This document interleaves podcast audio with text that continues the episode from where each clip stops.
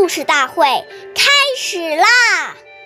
每晚十点，关注《中华少儿故事大会》，一起成为更好的讲述人。岁月流逝，故事永流传，弘扬中华瑰宝，传承红色基因。我是中华少儿故事大会讲述人王爱晨，一起成为更好的讲述人。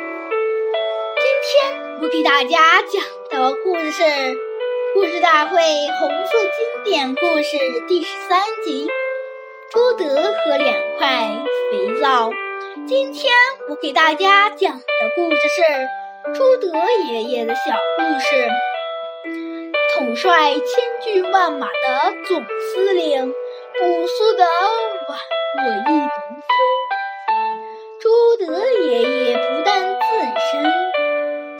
节奉公，而且严格教育子女。一九四二年。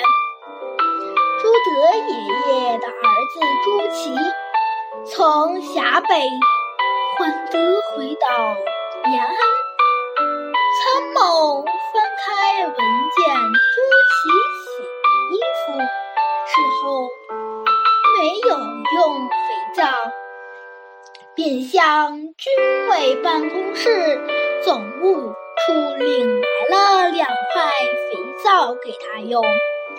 朱德爷爷看见了，便要求翻开文，退回所领的肥皂，便告诉他以后不能再向公家要东西给朱祁了。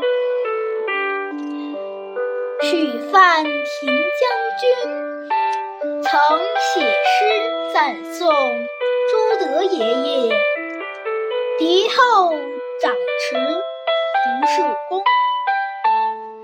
金刚百炼一英雄，识人莫识将军面，朴素浑如田。祝少儿故事大会，一起成为更好的讲述人。